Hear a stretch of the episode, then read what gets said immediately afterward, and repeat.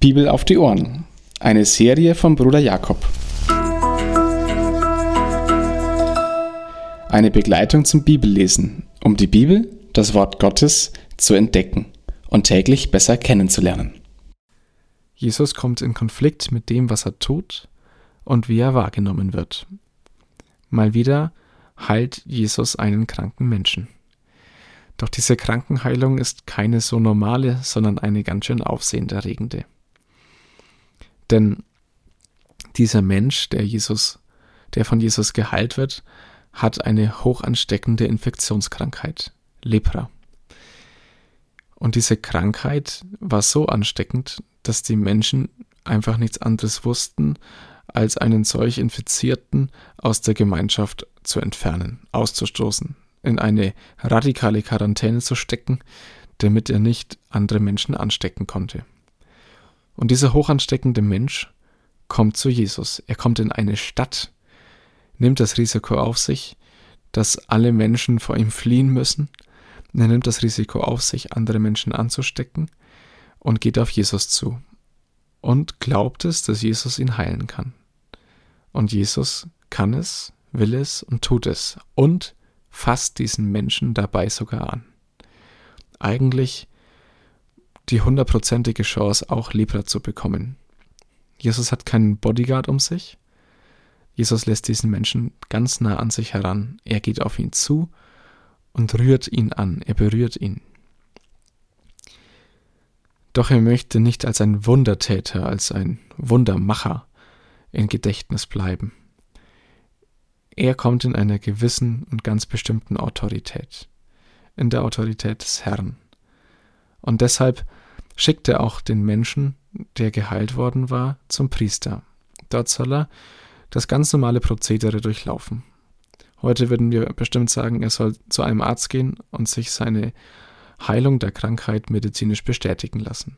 Der Priester soll ihn also anschauen, die Reinheit, also des Gesunden, bestätigen, sodass der Mann wieder legitim am sozialen Leben teilnehmen kann. Und das macht er auch. Und er soll Gott dafür opfern. Er soll Gott dafür danken. Jesus möchte, dass das Handeln von ihm auch in Verbindung mit Gott gebracht wird. Aber man könnte das auch so sehen, das geht gründlich schief. Die Menschen sind begeistert, die Kunde von ihm erschallt im ganzen Land. Also es wird ganz schön bunt. Es wird bunt für Jesus. Ein Wahrnehmungsproblem mit seiner Person liegt vor. Was macht er? Er zieht sich zurück. Er geht allein weg von allen anderen und betet. Zwei Überlegungen für heute. Das eine ist, was habe ich für einen Aussatz an mir? Welche Dinge kann ich keinem Menschen sagen? Was würde ich nie wollen, dass es irgendjemand von mir wüsste? Glaubst du, dass Jesus sich von dir abwendet oder dass er auf dich zugehen kann und dich berührt und liebevoll anschaut und dich davon frei machen kann? Er hat es mit einem Leprakranken getan, in einer unmöglichen Situation. Ich bin fest davon überzeugt, er kann es auch bei dir und bei mir. Und das Zweite,